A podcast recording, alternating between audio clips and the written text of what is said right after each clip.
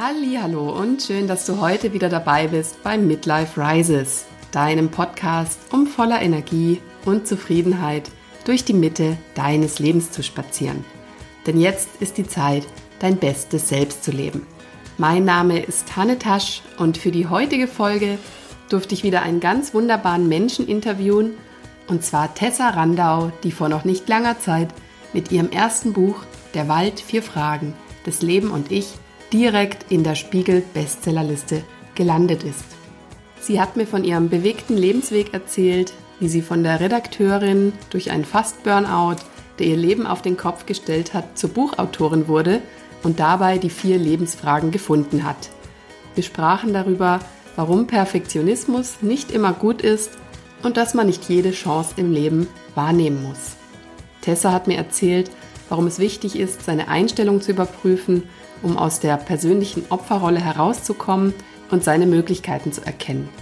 Wir sprachen auch über Freundschaft, warum liebevoll kritische Freundinnen im Leben Gold wert sind und darüber, dass die wirklich guten Dinge im Leben gar nicht so revolutionär sein müssen. Tessa hat mir auch die allererste ihrer vier essentiellen Lebensfragen verraten. Darauf darfst du dich also freuen. Und auf noch etwas, nämlich hat als besondere Überraschung Ihr Verlag mir fünf Exemplare von Der Wald, vier Fragen, des Leben und ich zur Verfügung gestellt, die ich in meiner Community verlosen darf. Juhu!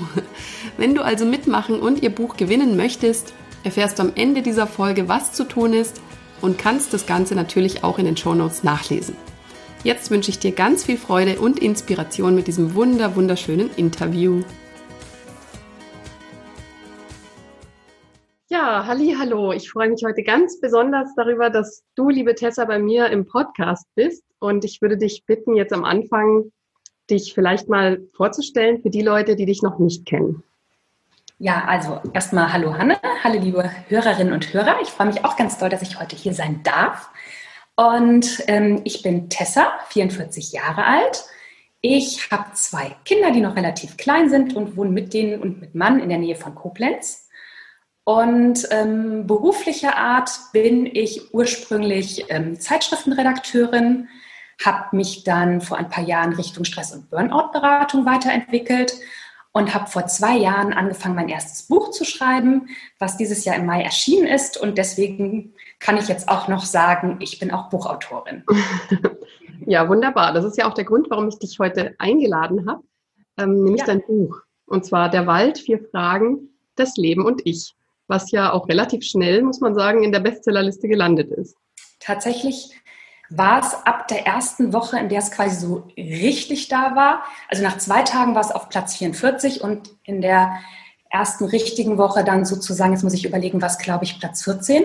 Und jetzt hält es sich da tatsächlich seit äh, elf Wochen und das in den Top 15. Und da bin ich natürlich echt, ja, ganz, ganz glücklich drüber und äh, damit kann man natürlich nicht rechnen, aber es fühlt sich großartig an. Ja, da kannst du auch wahnsinnig stolz drauf sein. Ich denke, das ist ja auch nicht so der normale Weg, den ein Nein, Erstling überhaupt nicht. sozusagen auch macht. Ja, absolut. Also das ist etwas, damit kann man nicht rechnen. Und viele, viele Menschen schreiben wirklich tolle Bücher mhm. und schaffen es trotzdem nicht. Und da gehört einfach auch das nötige Quäntchen Glück dazu und auch einfach ein toller Verlag, der im Vorfeld auch ordentlich die Werbetrommel gerührt hat. Das auf jeden Fall, aber bestimmt, also das Wichtigste ist natürlich das Buch.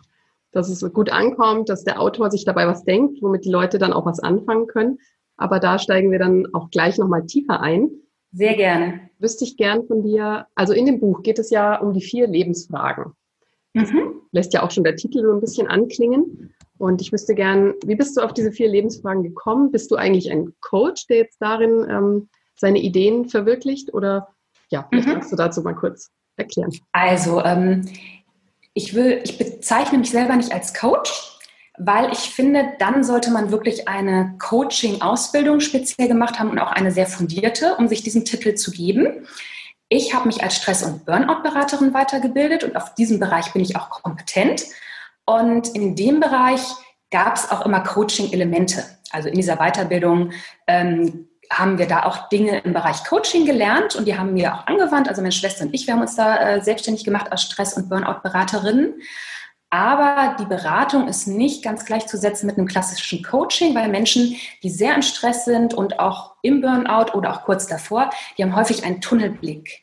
Die sehen oft die Dinge nicht mehr so klar wie die Leute, denen es noch richtig gut geht. Ähm, die haben viel, die wissen noch viel genauer, was sie eigentlich wollen und im klassischen Coaching geht es ja wirklich in allererster Linie darum, mit Fragen die Menschen dazu zu bringen, neue Ideen zu entwickeln und ihren Weg zu finden. Und bei der Beratung muss man ab und zu auch mal Hintergrundwissen vermitteln, auch mal Richtungen anbieten, also eben kein klassisches Coaching. Und deswegen, ähm, ja, sehe ich mich als Beraterin und nicht als Coach. Aber ich ähm, kann mir auf jeden Fall vorstellen, dass die Reise dahin noch weitergeht. Also man ist ja nie fertig und man möchte sich weiterbilden. Und ich gucke gerade auch noch mal im Moment nach weiteren Coaching-Ausbildungen, wo ich denke, das ist wirklich fundiert weil ähm, der Begriff ist ja nicht geschützt, jeder darf sich so nennen. Und ähm, es gibt bestimmt Menschen, die auch aus dem Gefühl heraus ganz tolle Dinge bewirken können. Aber ich bin schon jemand, der auch gerne Brief und Siegel hat und wirklich das richtige Basiswissen. Das finde ich schon wichtig, damit man eben ja auch kompetent helfen mhm. kann. Ja. Ja, denke ich, also gebe ich dir auf jeden Fall recht. Ich denke, man muss eine gewisse Empathie haben, ein Gespür für Menschen, aber dann auch mit dem richtigen Handwerkszeug an die Sache rangehen. Das ist eigentlich so ein es, genau. Das eine funktioniert, glaube ich, nicht ohne das andere. Ja, absolut. Also ich glaube, man muss auch die Coaching-Persönlichkeit mitbringen, ganz klar, dass man gerne Menschen helfen möchte, dass man ja auch mit Ideen entwickelt, was für die Person irgendwie gut sein könnte, dass man die Person, indem man erspürt, was sie braucht, auch so die richtigen Fragen stellt und so weiter. Also ich denke, die Person des Coaches ist auch ganz wichtig, dass der auch Talente und Fähigkeiten mitbringt. Und doch ist eben auch das Basiswissen sehr wichtig. Und ähm, du hattest auch gefragt, wie bin ich zu diesen Fragen gekommen? Ja, das war ein sehr langer Prozess und die sind mir im Laufe der Jahre quasi begegnet. Soll ich das so ein bisschen die Geschichte dahin erzählen? Äh, ja, sehr gerne. Also vorab hätte ich dann noch äh, eine kurze Frage und zwar, ja. du bist dann zum Burnout-Coaching gekommen, beziehungsweise zu dieser Ausbildung. Wie bist du dazu gekommen? Also ich nehme an, ja. dass es dann schon aus deiner eigenen Geschichte sich abgeleitet hat, dass du dann diesen Kurs oder diese Ausbildung gemacht hast mit deiner Schwester. Ja. Also da bin ich hingekommen, weil ich in meinem Job nicht mehr glücklich war und das Gefühl hatte, ich ähm, muss was in meinem Leben verändern. Aber es war tatsächlich ein länger Prozess, der fing mit Anfang 30 an. Hingeführt hat mich letztendlich mein Perfektionismus. Ich war jemand, der von klein auf immer alles gut und richtig machen wollte. Meine Mama musste schon in der Grundschule immer meine Hausaufgaben kontrollieren, obwohl ich alles konnte, aber ich wollte nie einen Fehler machen. Und ähm, mit ähm, Mitte 20 ähm, habe ich dann auch bei einem Verlag angefangen zu arbeiten und wir mussten vorher so ein psychologisches äh, Assessment Center auch durchlaufen, also sowohl psychologische Sachen als auch inhaltliche journalistische Sachen. Und das Lustige war, ich ähm, saß dann wirklich bei dem äh, Psychologen, der den Test ausgewertet hat.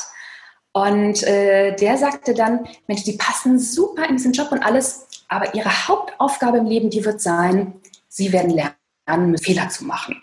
Und Aha. damals fand ich das noch irgendwie echt witzig und habe gedacht, haha, was ist denn das für eine, für eine Geschichte? Hm, der hat sich gleich geschaut.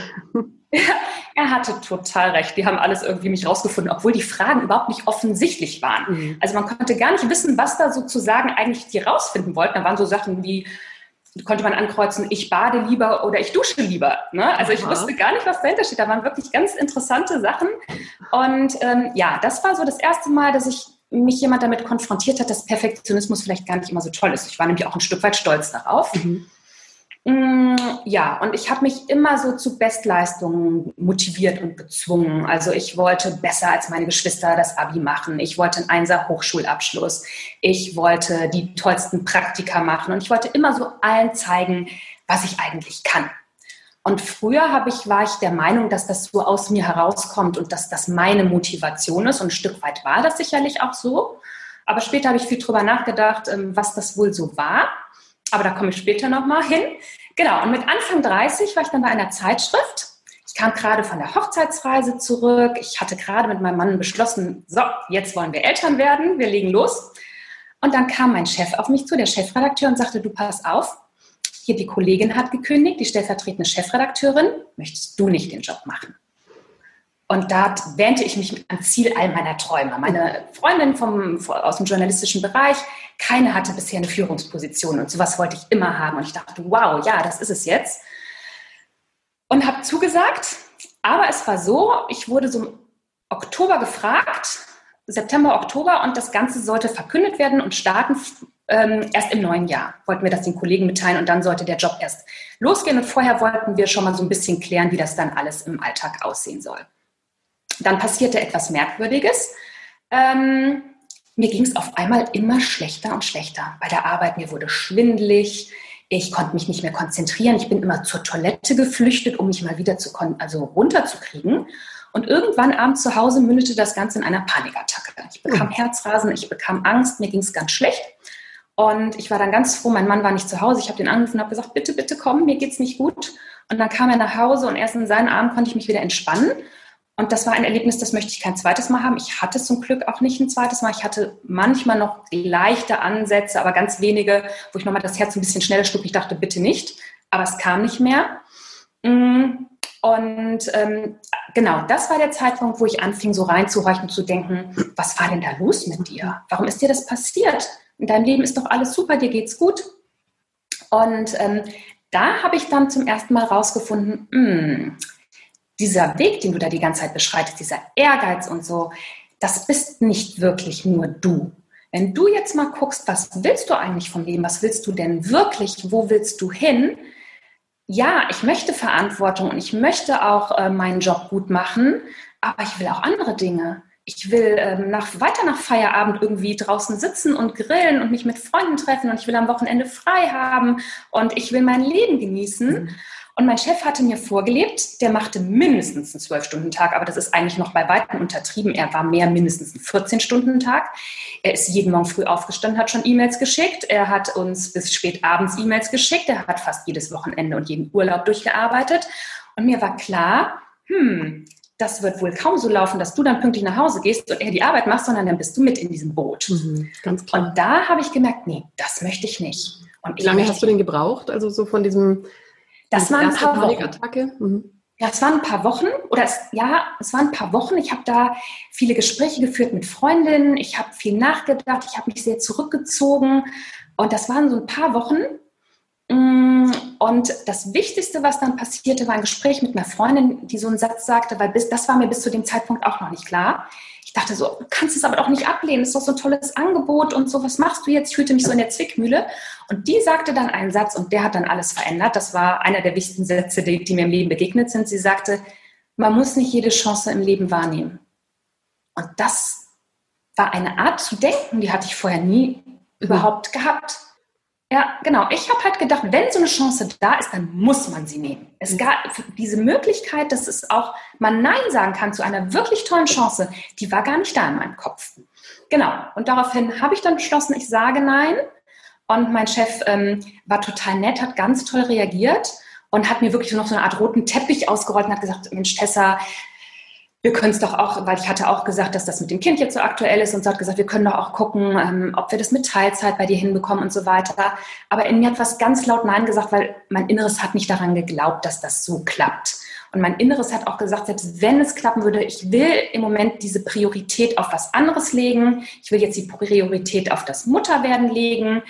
Und die Idee war, ich dachte, Mensch, ich mache doch die Sachen seit Jahren eigentlich gut. Wenn ich wirklich später das nochmal möchte, dann ergibt sich vielleicht später nochmal die Chance im Leben. Ich bin jetzt zu mutig und ich sage nein und ich vertraue darauf, dass es noch andere Chancen geben wird. Und das entsprach vorher überhaupt nicht meinem Naturell. Also ich war auch immer so jemand, ja, ich war eher der Pessimist. Ich hatte nicht viel Vertrauen in, in dass die Dinge auch später noch gut werden oder so. Mhm. Und das war eine ganz entscheidende Wendung und das war eine ganz wichtige Wendung. Und da ist mir quasi eigentlich auch schon, sagen wir mal so, die erste Frage aus meinem Buch begegnet. Und diejenigen, die vielleicht auch später das Buch lesen, werden daran auch schon mal erkennen, wie ich so kleine Geschichten aus meinem Leben in das Buch einfließen lasse. Denn diese kleine Anekdote ist dort auch drin, aber ein bisschen anders als äh, die äh, wird da so als ein Gedankenspiel wiedergegeben. Und ähm, ja, und dann hat das aber noch mal ein paar Jahre gedauert bis zu der Stress- und Burnout-Beraterin. Ich bin dann in meinem Job geblieben. Ich habe ein Ressort ähm, geleitet, das hieß Unser Leben. Da ging es um ganz viele menschliche Themen. Das hat mir wahnsinnig Spaß gemacht. Ich habe diesen Job inhaltlich geliebt. Aber ähm, ich habe insgesamt mit dem ganzen Job angefangen, als sozusagen die Medienkrise gerade kam. Ähm, das begann, als ich im Studium fertig war, 2002 und setzte sich die Jahre danach immer weiter fort. Und ähm, das bedeutete, dass den Zeitschriften die Anzeigenkunden wegbrachen, was halt ein ganz wichtiges finanzielles Mittel war. Und dass die Leute entlassen mussten, dass die die Budgets immer mehr gucken mussten, wie, wie kommen wir an Geld ran.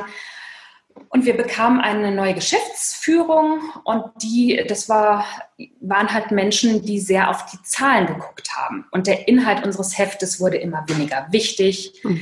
Man gab uns das Gefühl, wenn ihr den Job nicht macht, weil ihr gerade klagt, dass es immer mehr Arbeit wird für immer weniger Leute, dann könnt ihr auch gehen. Da draußen steht noch eine ganz lange Schlange von anderen, die euren Job machen würden. Oh und ähm, auch ich habe bei allem bin ich jemand, der eine sehr hohe Ethik hat. Also Werte sind mir sehr wichtig im Sinne von auch Ehrlichkeit, Vertrauen. Ähm, und ich wollte wirklich Geschichten erzählen, die stimmen. Ich wollte da nicht irgendwelche Zitate reinschreiben, die ausgedacht sind, nur um das Ganze noch zuzuspitzen. Solche Dinge passierten dann aber. Ich musste dann immer mit meinem Chef reden und sagen, sagen das können wir so nicht machen.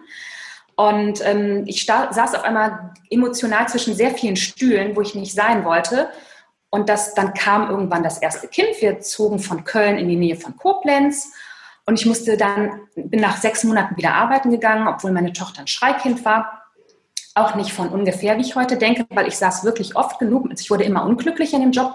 Und ich saß teilweise wirklich morgens um zehn auf der Toilette mit einem dicken Bauch und war total schlapp und habe geheult, weil ich dachte, wie soll ich heute den Tag schaffen? Oh und ich bin nicht mehr gerne dahin gefahren. Ich saß immer im Zug und dachte, oh nein, ich will da nicht hin. Ich will wieder nach Hause. Ich mache es nicht mehr gerne.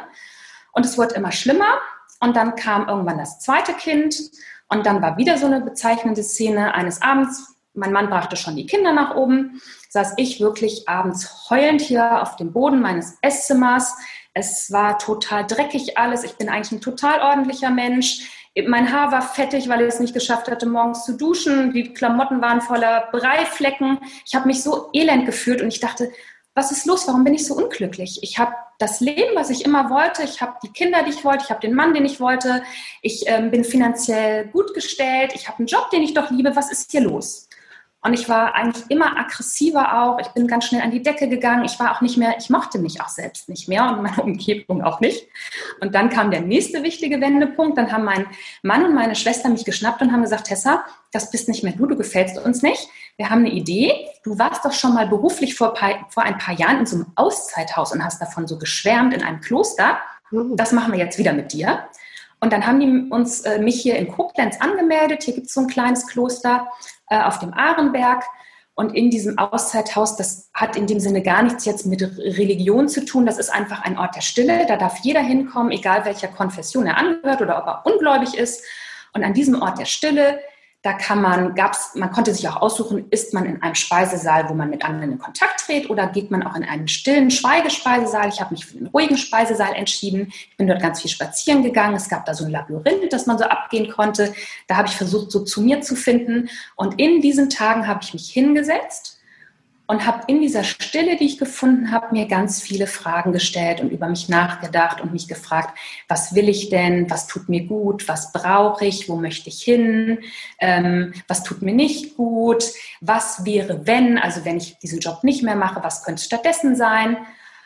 Und da kam dann so richtig die Idee mit der Stress- und Burnout-Beratung auf, weil mir schon bewusst war, dass ich damals gar nicht so alleine bin mit diesem mhm. Problem. Und war das ich für dich, viele, also ich muss mal kurz einhaken, ja. ähm, wäre das für dich alleine schaffbar gewesen? Also wenn dir niemand von außen geholfen hätte und gesagt hätte, so, wir machen das jetzt so und so, wärst du irgendwann, glaubst du, du hättest irgendwann diesen Schritt auch gemacht? Ja. Oder, oder wäre es schwerer gewesen oder unmöglich vielleicht? Doch, ich glaube schon. Mhm. Ich bin schon jemand, der auch vorher schon ein bisschen gelernt hatte, Dinge für sich einzufordern. Also zum Beispiel sind mir meine Freundinnen extrem wichtig, der Austausch mit denen. Die wichtigsten wohnen aber leider weit weg. Das heißt, ich muss mich alle paar Wochen mal in den Zug setzen und entweder mal nach Hamburg oder nach Freiburg oder ähm, nach Frankfurt oder so fahren oder nach München. Wo bist du jetzt gerade? Jetzt bin ich gerade wieder zu Hause in, äh, bei, in Koblenz. Ach ja, Koblenz. Okay. Aber nächstes Wochenende geht es nach München und letztes Wochenende war ich in Hamburg. Ach ja, na, du bist ja unterwegs hier. Jet genau, also ich habe gerade meine Freundin Akkus wieder aufgefüllt mhm. und ähm, das brauche ich auch total. Mhm. Und die Dinge, die habe ich auch schon vorher gemacht. Aber tatsächlich, wenn man ja so kurz vorm Burnout ist, und das war ich wirklich, also ich hatte noch kein Burnout, aber ich war in der Phase davor, das nennen wir bei uns in der Beratung die Überforderung. Und da ist man eben sehr schnell in diesem oder nicht schnell, sondern es dauert eine ganze Weile, aber dann ist man in so einem Tunnelblick und sieht oft den Wald vor lauter Bäumen nicht mehr und auch oft die Lösung nicht mehr. Und deswegen war es hilfreich, ähm, dass die gesagt haben, wir machen das. Und natürlich war auch die Sorge, kann ich hier jetzt weg? Ich habe kleine Kinder, kann ich meinen Mann jetzt damit alleine lassen? Ja. Da muss man ja auch so ein gewisses ähm, ja, Gefühl entwickeln für, das brauche ich jetzt und es steht mir jetzt auch zu. Mhm. Ja, und genau. da haben ja viele auch die Schwierigkeit dann zu sagen, so und jetzt ich. Also jetzt muss ja, ich genau. schauen, dass jetzt, ich wieder gesund werde und wieder ja. zu Kräften komme sozusagen. Ja. Weil davon hat ja auch ja, keiner was, wenn man abbricht. Ja, mein Mann war durchaus ja auch schlapp durch die Situation mit wenig Schlaf und kleinen Kindern, genau. Mhm. Aber ich, genau, ich glaube, ich wäre auch drauf gekommen, aber so war es leichter. Mhm. Okay. Und ja. diese Stille dann in dem Kloster, das war für dich dann der Moment, wo du zum ersten Mal angefangen hast, dir diese Fragen zu stellen? Ich weiß nicht, ob vorher überhaupt Zeit war oder die Luft in deinem Kopf, äh, auf solche ja. Fragen dann zu kommen für dich persönlich?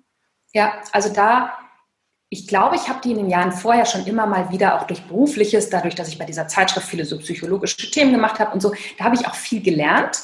Aber da kamen die, glaube ich, ganz massiv. Also da habe ich gemerkt, dass ich mit Fragen und mich hinsetzen und mit Stille ähm, und mit Aufschreiben, dass ich da mich besser ordnen und sortieren kann und meine Richtung besser finden kann.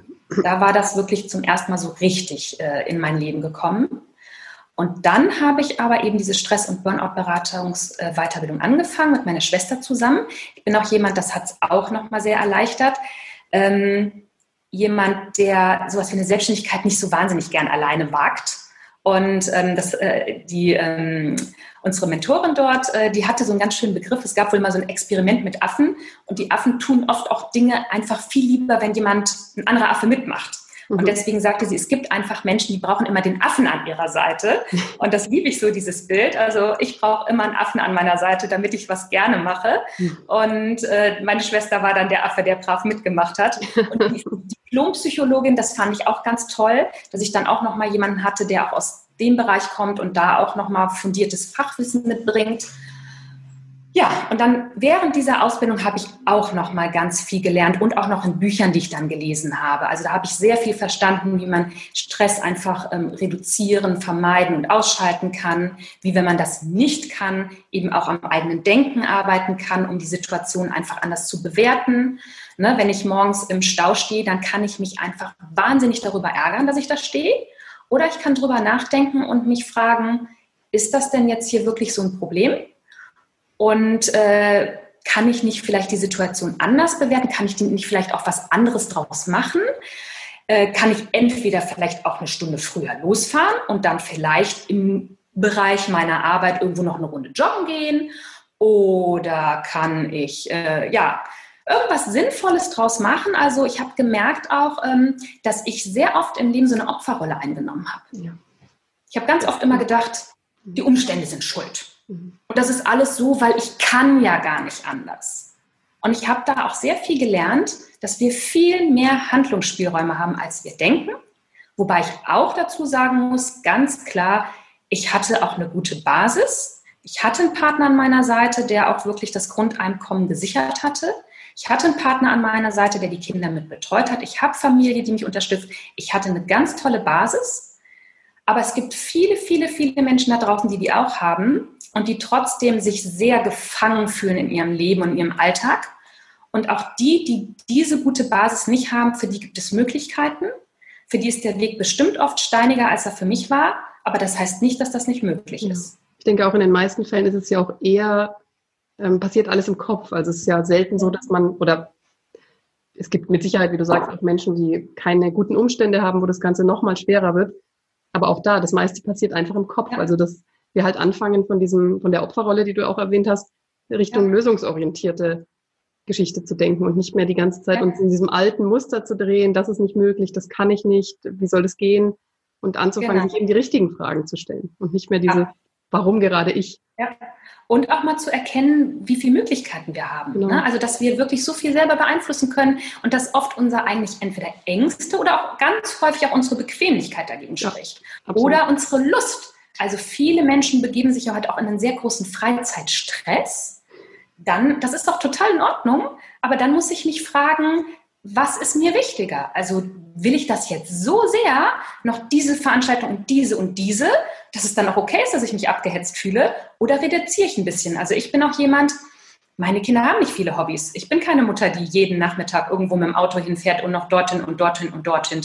Wir haben ein bisschen gezielt geguckt, was könnte denen Spaß machen und äh, das gibt es dann auch und das ist idealerweise auch hier in der Umgebung.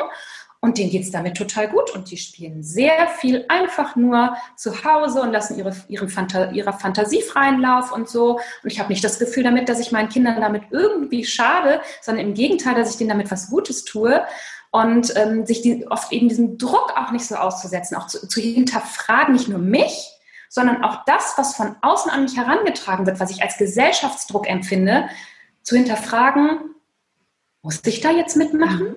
Könnte ich da nicht auch ja. steigen? War das für dich oft so, dass du gedacht hast, ähm, was denken denn die anderen darüber? Oder muss ich denen jetzt beweisen, ähm, was ich für eine tolle Mutter bin, was meine Kinder so alles an Freizeitaktivitäten haben, ja. äh, wie erfolgreich ich bin? Ja, also ich glaube, in den er also wirklich die ersten 30 Jahre meines Lebens war ich schon sehr davon abhängig, was andere über mich denken. Ähm, ich glaube genau, das ist jetzt auch nochmal die Auflösung, ich habe beides. Ich habe so eine gewisse extrovertierte Seite. Also ich könnte mir sogar mittlerweile vorstellen, irgendwo als Speakerin auf der Bühne zu stehen und irgendwelche Reden zu halten. Vielleicht kommt das irgendwann eines Tages ja. noch.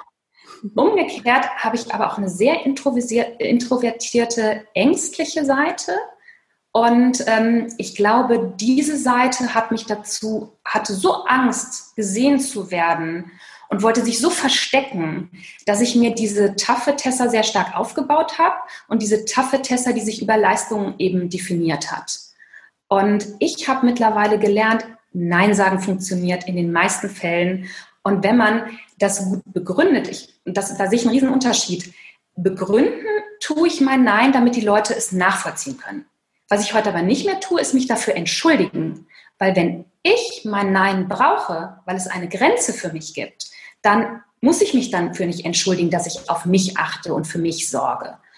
Und genau, aber ich habe damit so gute Erfahrungen gemacht mit dem Nein, dass es mir gar nicht mehr schwerfällt. So habe ich viele Dinge einfach gelernt, dass das okay ist, genau. Und wirklich auch meine Freundinnen habe ich ja erzählt, die sind mir sehr wichtig und ich habe tolle Freundinnen.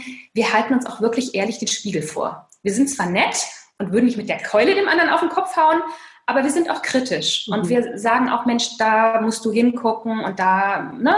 Mhm. Und wir haben uns auch gegenseitig sehr ehrlich erzählt, wie oft wir uns überfordert fühlen, wie schwer es auch mal ist, Mutter zu sein, dass wir das Gefühl haben, die da draußen, die wuppen das alle viel besser als wir und die kommen noch gestylt und geschminkt zum Kindergarten und wir sehen da morgens irgendwie total zerzottelt ja. aus. Und ähm, da waren wir sehr, sehr ehrlich. Mhm. Und mein Gefühl im Laufe der Jahre ist geworden, es gibt bestimmt auch die, die das alles so toll wuppen, aber die allermeisten haben viele Probleme und fühlen sich viel überfordert, weil das Leben einfach anstrengend und herausfordernd ist. Aber die allermeisten haben Angst, sich das sich vielleicht das selber zugestehen, aber auch nach außen. Und dadurch entsteht ein großer Druck. Und ich bin dafür, dass wir irgendwie eine Community bilden von ich mache Fehler, ich bin nicht perfekt, mir fällt was schwer, ich, ne, ich komme auch mal nicht mit meinen Kindern zurecht, ich bin mal überfordert weil ich glaube, das sind ganz, ganz viele. Und wenn wir anfangen, das ehrlich anzuerkennen und auszusprechen und uns auszutauschen, dann geht es uns, glaube ich, allen besser. Ja, da sagst du wirklich was ganz Wichtiges. Also ich denke, es geht so ein bisschen diese Echtheit verloren, die Authentizität. Einfach, ja, zu sagen, wie es ist. Es ist einfach manchmal schwer. Man sieht nicht immer perfekt aus. Ich mhm. glaube, das ist halt einfach in dieser Instagram- und Online-Welt leider in so eine Richtung gelaufen. Deswegen ist ja. es wahnsinnig wertvoll, dass du da so Freundinnen auch hast, die sollte jeder haben, die wirklich ganz ehrlich dir auch den Spiegel vorhalten und dir sagen, wenn etwas nicht mehr in Ordnung ist. Man kann das ja liebevoll machen. Ja. Dafür sind Freunde ja. ja. auch da und nicht nur, um einen immer zu pampern, sage ich mal, oder sich gegenseitig ähm, herauszufordern und die, die Egos zu polieren und sich immer weiter in die Höhe zu pushen. Das ist ja, auch, das soll ja ein sicherer Raum auch sein. Das ist ganz wichtig. Absolut. Also würde ich, denke ich, auch sagen, dass du das wahrscheinlich auch empfiehlst, sich Leute zu suchen im eigenen Umfeld, die so für einen da sind auf diese Art. Ja, absolut. Also ich habe vielleicht auch wieder Glück. Ich glaube, ich habe ziemlich feine Antennen für Menschen und ich merke sehr schnell, ob da was ist zwischen mir und einer Person, dass ich Vertrauen fassen kann. Ich nenne auch meine wirklich ganz engen Menschen, das sind wirklich so verwandte Seelen für mich. Und ich merke auch sehr schnell, ob es Menschen gibt, wo ich ähm, gute Bekanntschaft führen kann, aber wo ich so auf Distanz bleibe, wo ich merke, mh, hm, die könnten mir auch nicht so gut tun. Und da achte ich sehr gut drauf und ähm, gucke da genau, wen lasse ich wie nah an mich ran. Aber auch mit den engen Freunden gab es viele Gespräche, wo wir das so austariert haben wo wir gesagt haben, du pass auf, in dem und dem Gebiet, da darfst du gerne total ehrlich sein, aber sag's bitte nett, ja. Also das tut mir weh, wenn du so und so würdest oder zwischendurch fragen wir auch mal wieder. Äh, ähm, ne, meine eine Freundin zum Beispiel, meine Autorenfreundin, die äh, behellige ich jetzt ganz viel mit Fragen zum Schreiben und so weiter. Und ich sage aber auch immer wieder, bitte, bitte sag ganz ehrlich, wenn es jetzt viel ist, oder ich schicke dir auch häufig Sprachnachrichten, dann sage ich auch immer wieder, du musst das nicht sofort beantworten. Ich weiß, du hast selber viel um die Ohren oder ähm, eine Freundin letztens, die musste mich mal äh, ausladen, weil andere Freunde sich auch ange ein, angekündigt hatten, die schon viel länger nicht mehr bei ihr waren.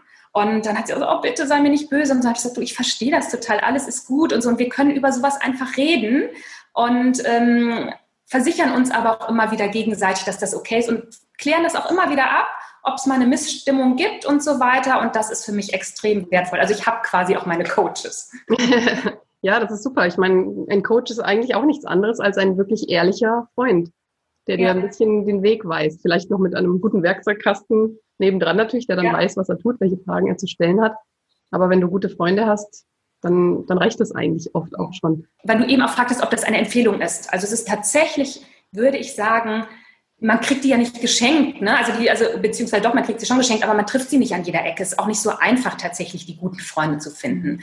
Aber eine Empfehlung ist, die, die ihr habt, ähm, hütet sie gut und versucht tatsächlich auch mit denen solche Gespräche zu führen, euch immer mehr zu öffnen. Versucht aber auch zu erspüren, ich glaube, das fühlt jeder, mit wem man wie weit gehen kann. Und ähm, ja, es, man muss auch nicht denen, mit denen man sich nicht ganz öffnen kann, dann Adieu sagen. Mhm. Ne? Es gibt auch welche, mit denen kann man dafür aber ganz toll andere Sachen machen. Mhm. Ne? Also es muss ja nicht jeder der wirklich sein, aber ich, es ist gut, Freunde zu haben, es ist gut, Menschen zu haben, die einem Spiegel vorhalten, die auch kritisch mit einem sind, das aber auf eine sanfte Art und Weise. Ja, mindestens eine solche Person sollte eigentlich jeder haben, weil, also ja, wie du schon gesagt hast, eigentlich müsste man meinen, dass jeder sowas kann, aber nicht jeder Mensch hat so diese Empathie oder dieses Gefühl oder auch Verständnis vielleicht für das Gegenüber. Also manche sind ja so in ihrer eigenen Welt dann irgendwie auch, haben vielleicht ihre eigenen Probleme, dass sie das gar nicht sehen können. Deswegen denke ich, ist Kommunikation immer oberstes Gebot, wenn man ja mit Menschen zu tun hat und von Menschen auch gesehen werden will und denen was Gutes tun will. Und eben auch dieses Verständnis füreinander, wie du vorhin im Beispiel gesagt hast, wenn die Freundin dann sagt, ähm, du, jetzt sind andere Leute haben sich angemeldet, ich hoffe, das ist jetzt nicht schlimm, aber hm, dann einfach das auch ehrlich auszusprechen, weil meistens ja. ist es ja nicht schlimm. Man hat ja Verständnis dafür und die Freunde laufen einem ja dann auch nicht weg, wenn man nee. mal nicht ganz oben auf ist oder wenn man ja, sich mal ausladen lassen muss. Ja, es ist tatsächlich so, ähm, ich finde, man kann eben auch ganz viele Menschen in seinem Herzen haben. Und genau, und wenn man auch mal wenig Kontakt hat und so weiter, ist das noch lange nicht, dass man sich nicht wichtig ist. Ja. Und da ich wirklich mehrere, wirklich ganz enge Freundinnen habe, am Anfang waren die auch so ein bisschen Konkurrenz und eifersüchtig aufeinander. Und die haben ja mittlerweile auch gelernt, die eine nimmt der andere nichts weg. Und mittlerweile kennen die sich auch alle und mögen sich und wir waren auch schon zusammen im Urlaub und so weiter. Auch eine tatsächlich meiner wichtigsten oder ja, Herzensfreundin ist auch tatsächlich meine Schwester, die mich eben immer so begleitet und so. Und ähm, genau, also das, glaube ich, muss man viel untereinander lernen. Wir Frauen, wir neigen auch eben schnell zur Eifersucht und so. Äh, ich finde, in ein Herz passen so viele Menschen und jeder ist eine Bereicherung und man nimmt sich nichts gegenseitig weg. Ja, das hast du aber sehr schön gesagt. Ja, kann ich total unterschreiben so. Sehr schön. Ja, dann kommen wir doch mal zurück auf die vier Lebensfragen. Vielleicht magst du ja ein bisschen was erzählen. Wir haben schon gesagt, äh, sie werden natürlich nicht verraten, ähm, bis auf die erste. Die wolltest du uns mal genau. mit auf den geben. Habe ich schon mehr oder weniger verraten, mhm. ähm, weil ich gesagt habe, ich habe mich ja mehrfach in diesen Krisen gefragt, was will ich wirklich? Und das ist auch die erste Lebensfrage in meinem Buch dass wir uns, und das war nicht nur bei den ganz großen Entscheidungen, sondern auch wirklich im Alltag, eigentlich jeden Tag auch bei den kleinen Dingen das immer wieder fragen sollten, weil es gibt so viel jeden Tag, was so auf uns einströmt und was wir wie ein Automatismus ständig erfüllen und eigentlich Ja und Ja und Ja und Ja sagen. Und am Ende ist der Tag so voll und ähm, zu gucken, bei jeder Kleinigkeit eigentlich, die so auf mich einströmt, klar, also jetzt, wenn die Spülmaschine gerade piept, aber selbst dann, ähm, mich zu fragen, will ich die jetzt gerade ausräumen, weil sie gepiept hat? Oder bin ich gerade schlapp, weil ich jetzt irgendwie schon heute einen anstrengenden Vormittag hatte und ähm, weil ich jetzt auch noch hier viel gemacht habe, will ich mich jetzt nicht mal lieber eine Viertelstunde mit dem Kaffee aufs Sofa setzen. Und früher war ich jemand, der immer sofort, ohne nachzudenken, alle Pflichten abgearbeitet hat. Ich war auch sehr neidisch auf meinen Mann, der das besser konnte. Der saß dann immer auf dem Sofa und hat nichts getan. Ich so, jetzt mach doch auch mal. Und er sagt, ähm, nö, jetzt gerade nicht. Ich ruhe mich mal aus. Und inzwischen bin ich nicht mehr neidisch. Ähm, oder früher war ich sogar sauer und habe gar nicht erkannt, dass das offensichtlich Neid ist. Ich fand, er macht das falsch. Wie mhm. kann er nur? Jetzt so viel Arbeit, er muss jetzt was tun. Dann habe ich erkannt, dass das Gefühl offensichtlich Neid war, weil er was kann, was ich nicht kann. Und inzwischen kann ich das auch viel besser, weil ähm, ich mich einfach frage, habe ich da jetzt Lust drauf? Will ich das jetzt wirklich oder will ich gerade was anderes? Und wenn ich merke, nee, ich bin jetzt so schlapp, dass ich das nicht will, dann lasse ich das einfach erstmal sein. Und das klingt jetzt total banal, aber tatsächlich erleichtert das das Leben und den Alltag, wenn man sich das häufig fragt in vielen Situationen. Und da wird einmal auffallen, wie oft man doch so auch wieder fremdgesteuert ist und Dinge tut, die man eigentlich gerade gar nicht wollte oder die man generell auch gar nicht will. Und da kann man sich doch auch von dem einen oder anderen Thema verabschieden. Und der Tipp ist wirklich, sich diese Frage zu stellen und dabei so in sich hineinzuhorchen und zu gucken, will ich das? Wenn nicht, was will ich stattdessen? Und dann auch nochmal gucken, fühlt sich das gut an. Manchmal denkt man, man hätte gerade eine Alternatividee im Kopf und merkt aber irgendwie, hm, das ist es auch noch nicht. Und da einfach so ein bisschen zu suchen. Und am Anfang mag das vielleicht auch ein bisschen anstrengend und nervig sein. Bei mir hat sich das mittlerweile so in Fleisch und Blut irgendwie äh, ist es übergegangen, dass ich das fast gar nicht mehr merke, aber dass ich mich einfach viel, viel weniger fremdgesteuert fühle als früher in meinem Leben. Ja, ich denke, es ist auch eine gute Übung, das so im Kleinen anzufangen, wie du sagst, hier mit der Spülmaschine ausräumen zum Beispiel, will ich das jetzt wirklich oder möchte ich mich eigentlich lieber ausruhen? Wie ist es denn, wenn es dann um größere Fragen geht? Also wie zum Beispiel mit deinem Jobangebot, äh, sich dann zu fragen, will ich das wirklich? Weil ich denke, irgendwo denkt man ja, man möchte es. Man möchte ja erfolgreich sein. Man möchte jetzt gerne dieses, diese Top-Chance wahrnehmen. Also wie kann man das erspüren, sage ich mal, ob das wirklich ein echtes Ja ist oder ob das vielleicht nur ein gedachtes Ja ist, aber eigentlich aus dem Inneren will man es nicht. Also als Zusatzding nehme ich oft auch noch hinzu, die Dinge von hinten zu betrachten. Also ich äh, gehe oft so ganz weit nach hinten und frage mich, ähm, wenn ich jetzt, das ist sehr positiv gedacht, ja, mit 90 auf dem Sterbebett liege und auf ein wunderschönes Leben zurückblicke, was sehe ich denn da? Sehe ich dann, dass ich diesen Job gemacht habe? Wollte ich den dann tatsächlich machen? War das die Bereicherung meines Lebens? Hat diese Sache mich vorangebracht? War es das, was ich wirklich wollte?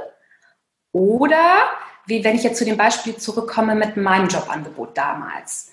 Wenn ich das angenommen hätte und wäre da viele Jahre geblieben, dann hätte ich eine Frau gesehen auf dem Sterbebett, wenn ich die Augen schließe und nochmal mein Leben Revue passieren lasse, die wirklich viel gearbeitet hätte, hätte viele Stunden am Tag, viele Wochenenden, die bestimmt auch tolle Hefte produziert hätte, die vielleicht auch Kinder bekommen hätte, vielleicht aber auch nicht vor lauter Arbeit, die diese Kinder sehr viel weniger gesehen hätte, als ich es heute tue. Und das heißt aber nicht, dass das nicht okay ist es gibt bestimmt Frauen, für die, die zurückblicken und sagen, ja, ist total gut, fühlt sich richtig für mich an. Mein Job ist für mich so erfüllend und ich liebe den so. Ja, und ja, ich habe auch bewegt zum Beispiel. Also man kann ja dann auch das Positive sehen. Es war dann nicht nur viel Arbeit, ich habe was bewegt im Leben. Ich genau, genau. Ich habe ähm, Menschen mit diesen inspiriert. Texten glücklich gemacht. Ich habe die inspiriert. Da ist ja ganz viel Positives. Ne? Ja. Also da gibt es ganz bestimmt Menschen, die das sehen und sagen, ja, wenn ich da so hingucke, wow, fühlt sich gut an. Genau, also nur mal der Vollständigkeit halber, weil es gibt kein richtig oder falsch bei dieser Entscheidung. Ja, genau, sondern nur, es geht nur darum, was ist für mich gut. Ja. Es gibt kein richtig und falsch. Es gibt tausend Möglichkeiten und alle sind die richtigen, wenn sie für mich gut sind. Mhm. Genau, für mich war aber die Vorstellung nicht die richtige. Also ich wollte gerne im Job was bewegen, ich wollte gerne irgendwie ähm, Menschen inspirieren, aber ich wollte eben nicht so viele Stunden arbeiten, kommt auch noch dazu, ich bin einfach ein langsamer Mensch. Ich habe auch gar nicht so viele Ressourcen. Ich habe Freundinnen von mir, die sind Powerfrauen ohne Ende. Für mich hat das auch viel mit Persönlichkeitstypen zu tun. Und ich bin ein Persönlichkeitstyp, der viel Ruhe braucht, der langsam ist, der unter hohem Stress immer schlechter wird. Ähm, also ich habe mal bei einer tagesaktuellen Redaktion gearbeitet, das war ein Albtraum für mich. Und ich habe aber, es gab aber Menschen, die beflügelt sowas. Ja, ich habe eine Freundin, dafür bräuchte ich drei Leben, was sie in einem macht. Und für die ist das aber gut. Mhm. Und für mich war nicht. Ganz und genau. das auch zu, an, zu erkennen und anzuerkennen und auch zu erforschen, wer bin ich? Was Aber auch nicht bewerten, oder? Weil ich, also ich kenne das genau dasselbe, was du sagst, und ich bewundere solche Leute, die haben Hummeln im Hintern, die sind permanent in Action, äh, weiß nicht, könnten irgendwie zig Sachen am Tag machen und ich bin auch nicht so. Also ich brauche auch meine Ruhe und verurteile mich manchmal selber auch dafür. Ich denke, da gibt es auch viele Leute, die halt sagen, ach, ich wäre lieber anders. Aber einfach mhm. auch davon mal wegzukommen, zu sagen, ja, so bin ich nun mal. Und ähm, schön, wenn die anderen das machen können. Und ich finde es toll und ich bewundere das. Aber ich habe andere Qualitäten und ich brauche meine Ruhe. Absolut. Da hab, das habe ich auch bei meiner Stress- und Burnout-Weiterbildung äh, gelernt. Da haben wir wirklich was über Persönlichkeitstypen gelernt. Und dass wirklich Menschen einfach es bestimmte Typen gibt, auch wenn das jetzt so nach Schubladen klingt und ich mag nochmal die Schubladen, aber das waren Schubladen, mit denen ich total gut was anfangen konnte und die mich total erleichtert haben. Auf einmal sah ich, ah, ich gehe so Richtung Typ, der so analytisch ist, also der viel Ordnung und Struktur braucht. Ich gehe aber auch zwischen Typ, der sehr sensibel und feinfühlig ist und der ganz viel Ruhe und sehr langsame Abläufe braucht. Und das ist dann auch okay. Also da, da, vorher war mir das auch oft, dass ich dachte, oh, du bist nicht okay, die anderen können viel mehr, die anderen schaffen viel mehr. Und da sah ich auf einmal, ich bin einfach diese Persönlichkeit und ich konnte einmal dann anerkennen, dass ich so bin.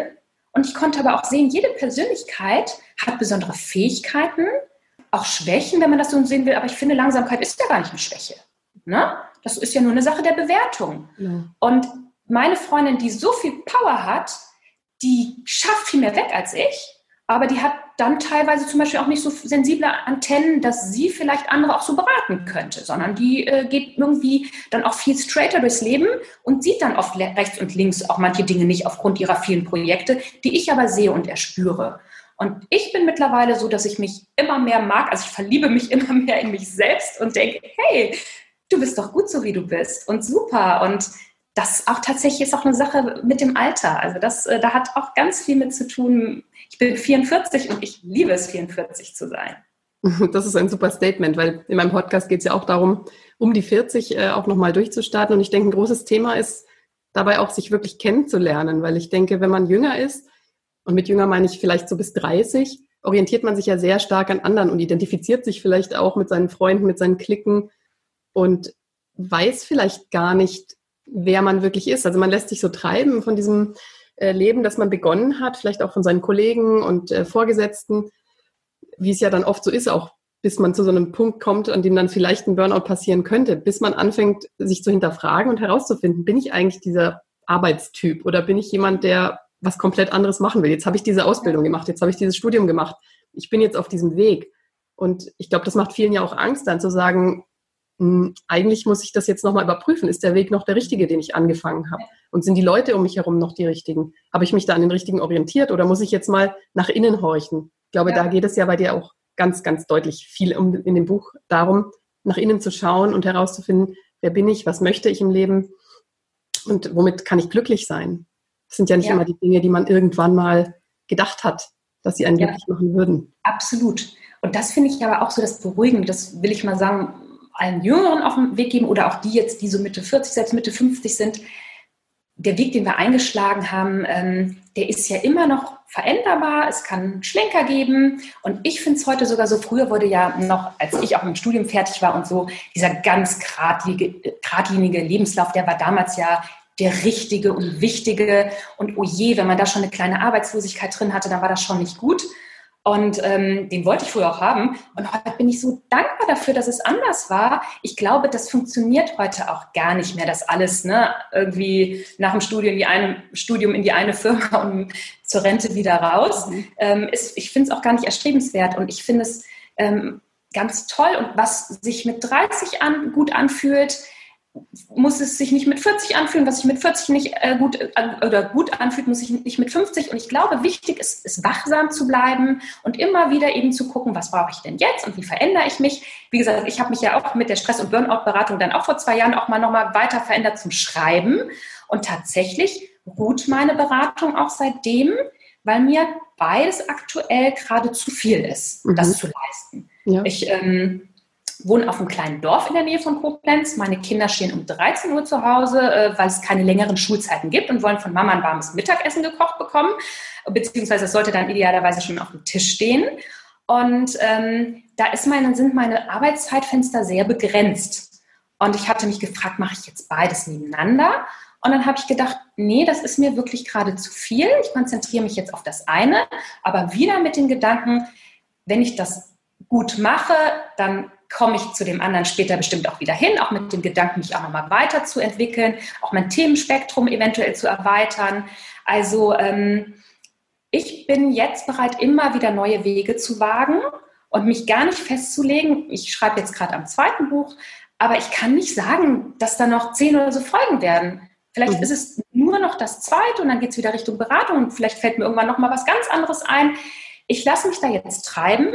Natürlich gebe ich wieder ganz offen zu, wenn ich ganz allein jeden Tag morgen die Miete bezahlen müsste, wäre das sehr viel schwieriger. Das muss ich nicht. Aber ich muss schon auch einen Teil zu unserem Lebensunterhalt beitragen. Also ähm, das brauchen wir auch. Und ähm, in dem Moment, wo ich das nicht kann, müssen wir verzichten. Mhm. Und das habe ich aber gelernt, sehr gerne zu tun. Mhm. Also äh, man kann auf vieles verzichten. Wenn man die Dinge tut, die man gerne macht, tut das gar nicht mehr groß weh. Also was hatte ich früher? Hatte ich jeden Tag auch so Gedanken, was ich noch alles gebrauchen könnte und was ich gerne alles machen würde, wo ich gerne hinreisen würde. Ich brauche viel, viel weniger als früher und bin trotzdem sehr zufrieden. Super. Ja, ich denke auch, irgendwann fängt man an, auch die Prioritäten anders zu setzen oder man sollte damit anfangen, äh, wenn man das Gefühl hat, man ist eben nicht mehr auf dem richtigen Weg unterwegs. Und ähm, ja, wie du vorhin schon gesagt hast, es ist ja zum Glück heutzutage auch ein bisschen anders, wenn man mal eine Lücke im Lebenslauf hat, ist es nicht mehr so ja, verrufen, wie es vielleicht mal war. Also ich kann mich auch dran erinnern, als ich meine Vorstellungsgespräche hatte, dann wurde ich immer darauf angesprochen, aber nie im negativen Sinne. Dann hieß es immer, ach, du warst ja auf Weltreise, ist ja toll, erzähl mhm. doch mal. Also das war eigentlich eher positiv bewertet als ähm, dieses Jahr, wie kann das sein, dass du hier nicht ähm, die ganze Zeit durchgehend gearbeitet hast. Ja. Äh, das ist sehr schön. Aber nichtsdestotrotz denke ich auch, ähm, selbst wenn es von außen jetzt anders bewertet wird, dass man von innen das auch nochmal versucht anders zu bewerten und sich da nicht zu verurteilen. Oder auch nicht in diese Be Bequemlichkeitsschiene zu kommen, die du auch schon erwähnt hattest, sondern den Mut zu haben, äh, zu überlegen, ob man nicht doch nochmal was reißen möchte und mal einen anderen Weg beschreiten will, nur dass sich nicht nur nicht traut, weil man eben angefangen hat mit diesem Weg. Und ja, man, wie du sagst, also man kann dann auch gucken, dass man irgendwo anders zurückschraubt und sagt, äh, brauche ich das jetzt ähm, oder fange ich damit an, wenn ich das wirklich, wirklich will. Das ist, glaube ich, so das Kernessenz. Man muss rausfinden, was man wirklich will und dann findet man den Weg auch dahin. Auf jeden Fall. Und bei mir war so, ich habe viele Wege angefangen, die ich nicht zu Ende geführt habe. Da war ich dann schon ein paar Mal tatsächlich mutig, aber damals ist es mir echt schwer gefallen. Mhm. Damals auch die Erlaubnis äh, zu geben, das auszuprobieren. Genau. Also ich habe zum Beispiel erstmal angefangen, Jura zu studieren, weil ich wollte eigentlich entweder gern Psychologie studieren, aber leider waren äh, meine, ich war so schlecht in Mathe und es hieß immer, man muss Statistik machen, das habe ich mich dann nicht getraut. Und dann hatte ich auch mit dem Schreiben geliebäugelt, aber ich habe eine Leserechtschreibschwäche und ich habe gedacht, oh, schreibender Beruf ist dann vielleicht nicht so die ideale Idee. Oh, mal, was man alles schaffen kann. Ja. Und damals, als ich äh, quasi über das Studium nachgedacht habe, da habe ich gerade meinen allerersten Computer bekommen. Da wusste ich nicht, dass ich heute einen super Computer mit Rechtschreibkorrektur habe. Und äh, außerdem, dass man auch dazu stehen kann und einfach sagen kann, Entschuldigung, ähm, ich gebe mir echt Mühe, aber ein paar Fehlerchen sind dann halt noch drin.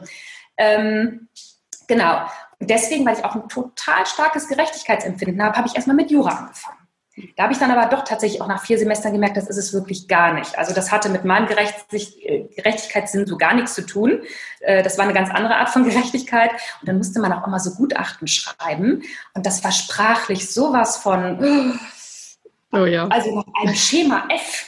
Das war für mich der Tod. Also da war ich auch schon mal mutig und habe hab einen Sprung gewagt dann auch nur, um den Leuten Mut zu machen, die denken, es muss immer alles geradlinig sein, dann war ich hatte wirklich einen Einser Hochschulabschluss, weil ich damals noch so fleißig war. Und ich war fertig und dann war gesagt, diese Medienkrise. Und wo durfte ich zuerst mich melden? Bei der Agentur für Arbeit. So fing meine Berufskarriere an. Ich habe dann über die Agentur für Arbeit eine Videoreporter-Ausbildung gemacht, weil ich ursprünglich dann eben Richtung Fernsehen mich orientiert hatte, ähm, weil ich dachte, naja, mit Leserechtschreibschwächung bewegte Bilder, das könnte doch gut klappen. Und auch da bin ich am Ende wieder nicht gelandet und heute bin ich froh, dass ich da nicht bin. Also es, mein Leben hat sehr viele so mhm. Schlängel genommen und wie du das sagst, meine Erfahrung war, dass das nie einer blöd fand, sondern wenn man das gut erklären kann, eben nicht entschuldigen, aber gut erklären kann, warum das so war, denken die Leute eher, wow, die, die hat ja Ideen entwickelt, die hat sich nicht entmutigen lassen, die hat weitergemacht. Und äh, wie, wie mit deiner Reise. Und meine Erfahrung ist auch, das hat mich auch nochmal sehr beeindruckt im Leben, wenn man Biografien von Menschen liest, die viel geschafft haben im Leben und die sehr interessant sind, Das sind nicht die, die klüger waren, die intelligenter waren als die anderen, sondern das, das waren die, die tausendmal gefallen und gestrauchelt sind und die immer wieder aufgestanden sind und dann gesagt haben, ich mache weiter. Ne? Also das Potenzial, erfolgreich zu sein, das steckt in uns allen. Und jeder hat etwas, was er kann und gut kann. Und ich glaube auch, genau, wenn wir unserem Herzen folgen und etwas machen, was wir wirklich gerne tun, sind wir auch gut. Und das ist auch so meine Botschaft zu sagen, ja, lasst euch nicht entmutigen, wenn ihr fallt, wenn ihr stolpert, wenn es mal nicht läuft, steht wieder auf, geht weiter und guckt aber immer wieder, was möchte ich oder tu, und tut nichts für die anderen. Außer halt maximal für die Miete, weil die muss natürlich reinkommen. Und Lebensmittel müssen auch noch da sein. Aber wenn diese Grundlage geliefert ist, dann guckt bitte, was tut euch gut und was macht euch Spaß. Mhm. Das finde ich ganz tolle Tipps. Ja, das, das kann man so stehen lassen. Dankeschön. Das sollte jeder für sich rausfinden. Ja, super. Ähm, dann äh, würde ich gerne noch wissen, was hat sich jetzt für dich durch das Buch verändert? Gibt es für dich so ein Leben vor dem Buch, ein Leben nach dem Buch? Was ist da passiert? Ja, also ich bin wirklich noch glücklicher geworden. Ich laufe wirklich fast nur zum Grinsen durch die Gegend. Ja, schön. Es gibt, auch, es gibt, auch, mal Tage, das ist aber mehr hormonell bedingt, so kurz bevor meine Tage kommen, da bin ich dann immer noch mal ein bisschen schlecht gelaunt. Dann merke ich wieder, gucke ich in den Kalender und denke, ach, das ist es. dann warne ich auch meinen Mann, sag du übrigens. Ähm, aber sonst, ähm, ich bin wirklich so zufrieden, so glücklich, ähm, weil dieses Buch, da hat sich so alles vereinbart, was ich vorher gerne gemacht habe und was aber wie so lose Fäden waren, wo ich immer dachte, hm, du bist empathisch, du hörst gerne zu. Du hast aber auch so ein Sendungsbewusstsein und hilfst gerne und erzählst gerne. Du schreibst gerne. Ähm, das war immer, Teile waren in meinen Berufen abgedeckt, aber noch nie alles. Und dann bin ich ja auch genau eher so ein bisschen dieses introvertierte Hock auch gern zu Hause rum. Wenn meine Schwester neben mir sitzt, berate ich auch gerne, aber sonst bin ich ja so ein bisschen ängstlich. Und auf einmal bei dieser Buchsache, da hatte alles zusammengepasst. Auch, dass ich gerne so rumphilosophiere, mir über Lebensfragen Gedanken mache, dass ich auch nicht nur Erlerntes gerne wiedergebe, sondern Erlerntes gerne weiterentwickle und meine eigene Philosophie entwickle. Das war auf einmal alles, vereinte sich in diesem Buch. Und ich habe von dem ersten Satz an bis zum letzten es mit totaler Begeisterung geschrieben, auch wenn es nicht sehr dick ist.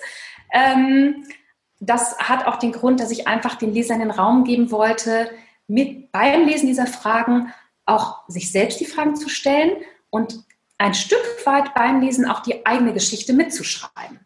Ich wollte in dem Buch nicht ähm, eine Gebrauchsanweisung schreiben, so und so geht das, sondern ich wollte Fragen an die Hand geben, mit denen jeder für sich selber Dinge herausfinden kann, was für ihn gut und richtig ist weil es gibt nicht den richtigen Weg, sondern es gibt tausend Möglichkeiten und selbst wenn ich meinen richtigen Weg gefunden habe, kann er sich irgendwann auch wieder mal nicht so richtig anfühlen. Und diese Fragen sollten helfen zur Selbstorientierung. Und deswegen sind auch nicht so viele Beispiele drin aus dem Leben meiner Protagonistin, damit man nicht das Gefühl hat, ach, ich muss das jetzt so machen. Ach, so geht's jetzt. Mhm. Äh, sondern das ist wirklich nur eine ganz kleine Anregung, so nach dem Motto, ah, so könnte man es machen, wenn man so drauf ist wie diese Frau. Mhm. Aber es gibt ja, wie ich schon meine Freundin beschrieb, ganz andere Charaktere und Persönlichkeiten. Also diese Frau ist eher so ein Typ wie ich, die braucht es eher so ein bisschen ruhiger und langsamer und nicht so stressig. Überraschend. Aber, aber meine Freundin, ähm, die Powerfrau, die würde das bestimmt anders für sich beantworten und der Schluss, der da steht, den würde die anders für sich schreiben. Mhm. Und ähm, ich habe mittlerweile zum Glück auch ganz viele Männer, die sich gemeldet haben, habe ich mich wahnsinnig gefreut und denen es gefällt, die sich nicht davon abschrecken lassen, dass es um eine Frau geht. Finde ich auch Denn tatsächlich, die Fragen sind universal, die sind ungeschlechtlich und auch die Altersgruppe ist sehr breit. Ich hatte schon sehr, sehr junge Mädels, die was damit anfangen konnten. Äh, und auch viele ältere Frauen und Männer, die sagen, ich bin zwar schon durch viele Prozesse durch, vieles, was da steht, habe ich auch schon für mich gelernt. Mhm. Zum einen ist das Buch eine Bestätigung für mich und mein Leben und trotzdem ähm, auch eine 70-jährige Freundin von mir, mit der ich immer noch schreibe. Das ist meine ehemalige Kolumnistin von meiner Stra äh, Zeitschrift, mit der ich noch ein ganz tolles Verhältnis habe. Ähm, die schrieb jetzt, ja, gerade deine erste Frage, die kann ich immer noch im Alltag gebrauchen. Dieses Was will ich wirklich? Ich sage noch viel zu oft ja, wenn die Kinder sagen, nimmst du mal wieder die Enkel und so. Ich, das mit dem Nein sagen, das klappt noch nicht so richtig bei mir. Du hast mir jetzt ein Instrument an die Hand gegeben mit meinen 70 Jahren, wie ich das vielleicht auch noch verbessern könnte. Ja, da muss ich auch dazu sagen, meine Mama hat das Buch nämlich auch gelesen und die ist ja schon 81. Mhm. Und die hat am Anfang gesagt, ja, das ist ja schon ein Buch für jüngere Frauen, also durch die Geschichte natürlich. Es geht ja um eine junge Frau, die mit ihrer Familie äh, lebt. Aber nichtsdestotrotz, am Ende hat sie gesagt, na, also eigentlich kann ich mit den Fragen auch was anfangen und über die werde ich jetzt nochmal genauer nachdenken. Also nur weil diese Story ja irgendwo eingebunden ist, heißt es nicht, dass die Fragen nicht universell sind, wie du schon Genau. Das ist eben auch nochmal das, äh, weswegen es auch ein erzählendes Sachbuch und kein Roman ist. Ich glaube, es gab zum Glück nur ganz wenige, aber es gab eben auch ein paar Leserinnen, die sagten, oh, ich konnte mich nicht so gut mit der Frau identifizieren und ich hätte gern mehr über sie gewusst. Aber das habe ich bewusst nicht gemacht, weil es ist eben kein Roman. Es geht ja eigentlich gar nicht wirklich um diese Frau. Mhm. Diese Frau ist mein Transportmittel, mhm. um den Leser und die Leserin mitzunehmen, in ihre eigene Geschichte einzutauchen. Und ähm, ja, und deswegen denkt man vielleicht, wenn man den Klappentext liest, ach, ich bin jetzt gar keine gestresste Frau Anfang 30, vielleicht ist das Buch nichts für mich. Aber die Fragen sind eben viel, viel mehr als nur das. Es geht nicht nur um gestresste Frauen Anfang 30. Und deswegen schrieb mir auch mal so ein junger Mann, äh, der bei einer Thalia-Buchhandlung ähm, arbeitet, mal über Instagram, das war total süß. Liebe Tessa, herzlichen Dank für dieses Buch ich bin ein junger Azubi, ähm, Anfang 20 und ich habe kein großes Haus, sondern nur eine kleine Wohnung mit ein paar ähm, Topfpflanzen und keine Kinder. Aber deine Fragen, die haben mir trotzdem total weitergeholfen. Ach, das und das sind so die Dinge, die machen mich glücklich und die ja. machen auch nochmal, um zu deiner Frage zurückzukommen, das Leben nach dem Buch aktuell auch aus. Diese wahnsinnig tollen positiven Rückmeldungen, die bereichern einen natürlich auch sehr, dass man eine Idee hatte, die einen selber so beflügelt hat und die am Ende tatsächlich aufgegangen ist. Mhm. Das ist wirklich toll. Ja. ja. wunderschön. Also ich meine, im Prinzip hättest du ja auch ein Sachbuch schreiben können ähm, ja. mit deinen Fragen, aber es ist so wunderschön verpackt. Also ich habe das auch wahnsinnig gerne und in einem äh, Schluck sozusagen durchgelesen, weil es so ein tolles Buch ist mit wahnsinnig wichtigen Fragen, über die man sich mehrmals im Leben immer wieder Gedanken machen kann und sollte, meiner Meinung nach. Was ich nochmal gerade an der Stelle sagen muss, damit die Leute am Ende nicht enttäuscht sind, bei der ersten Frage merkt man ja schon, das ist was ganz Banales. Ja. Also das sind jetzt keine Fragen, die ihr noch nie gehört habt. Mhm. Und auch keine Fragen, über die man noch nie nachgedacht hat. Aber ähm, man kann das Rad nicht neu erfinden. Und was wichtig ist für die Menschen, und das war schon immer wichtig, aber in diesem Zusammenhang, wie man die im Alltag so gebrauchen kann und dass gerade die vier Fragen eigentlich schon reichen, um ganz viel zu bewirken, das ist so ein bisschen der neue Gedanke daran. Und ähm, deswegen, also nicht enttäuscht sein, wenn die Fragen gar nicht so revolutionär sind. Die wirklich guten Dinge im Leben, die sind oft gar nicht so revolutionär, sondern die sind mit dem Gefühl und dem logischen Menschenverstand einfach schon zu erklären. Das stimmt. Da muss ich dir absolut recht geben. Und es geht ja auch darum, die Fragen anzuwenden. Also es geht weniger darum, besonders komplexe Fragen zu stellen und irgendwas ganz Neues zu erfinden, als dass man damit arbeitet und tatsächlich auch immer wieder sich hinterfragt und ja, nicht in diesem Trott verschwindet irgendwo. Deswegen ist es eigentlich gut, meiner Meinung nach, dass die Fragen so einfach sind, weil sie halt leichter anzuwenden sind für jedermann. Genau, das war auch meine Meinung. Also das, was uns wirklich weiterhilft, sind die einfachen Dinge im Leben, ja. mit denen wir schnell weiterkommen, die jeder von uns auch schon mal gedacht und gefühlt hat. Wenn da was drinsteht, was noch niemand gedacht und gefühlt hat, dann muss der da ja erstmal hinkommen. Genau. Aber wenn es einfach identifizieren ist, damit, wenn das noch nie ja, für sich. Genau, aber wenn es eigentlich was ist, was so banal ist, dass äh, jeder denkt, ach ja, klar, dann können wir auch echt damit was anfangen. Und das ist eigentlich der Trick dabei. Und äh, ja, und daher diese einfachen Fragen. Und ähm, genau, und was ich auch zurückgemeldet bekomme, dass ähm, du hast, sagst ja auch, du hast es in einem Rutsch gelesen, das machen ganz viele. Und es ist, wie gesagt, echt klein und dünn. Man kann es wirklich so in zwei Stunden durchkriegen. Und viele machen eben auch, äh, haben zurückgespiegelt, das mochte ich aber daran, dass es auch so schnell und einfach ging. Und jetzt steckt das aber in meiner Handtasche oder liegt auf meinem Nachttisch. Ich hole es immer mal wieder raus. Ich habe die Fragen angestrichen. Ich werde dieses Buch vielleicht häufiger lesen. Ich habe mir die Fragen auf Post-its notiert und die kleben jetzt an meinem Badezimmerspiegel oder Kühlschrank oder ich habe sie im Haus verteilt. Und auch das war genau das, was ich so gewünscht und erhofft hatte, dass es so ein Begleiter für länger ist. Also dass es nicht so ein Buch ist, das man einmal so liest und denkt, ja nett und ab in die Ecke und auf Wiedersehen, ähm, sondern dass es soll so ein Freund sein und deswegen auch so klein und schlank, weil so einen dicken Wälzer möchte man ja doch nicht jedes Mal wieder auspacken.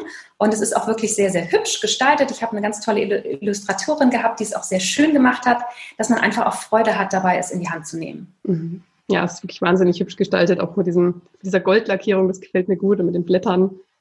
Ja, also ich finde, man kommt schon zur Ruhe, wenn man drauf blickt. Ja. Ja, also man hat Spaß dran. Also man nimmt es gerne in die Hand. Ich finde auch die Haptik sehr schön von dem Buch.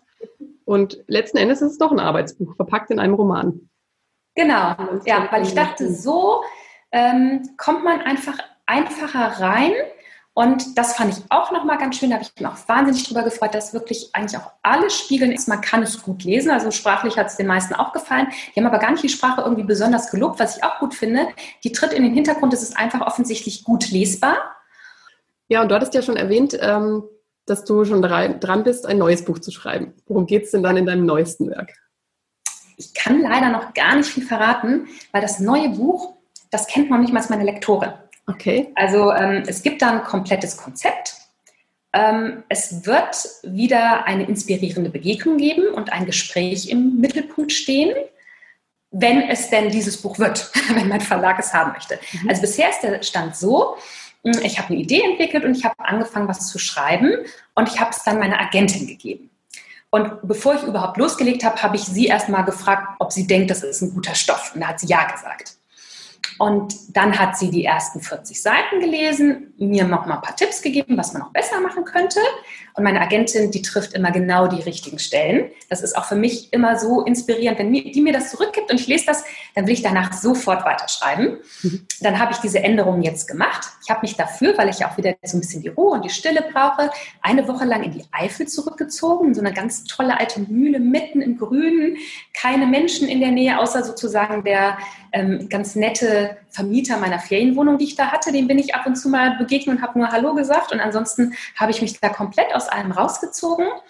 Und äh, ja, habe das dann überarbeitet. Jetzt liegt es wieder bei der Agentin, die ähm, aber gerade im Urlaub ist. Und sobald die dann nochmal über die Änderung geguckt hat, geht es an den Verlag. Und wenn der dann sagt, ja, wollen wir haben, dann wird es das zweite Buch. Ich habe wieder, wie beim ersten, total gutes Gefühl dazu.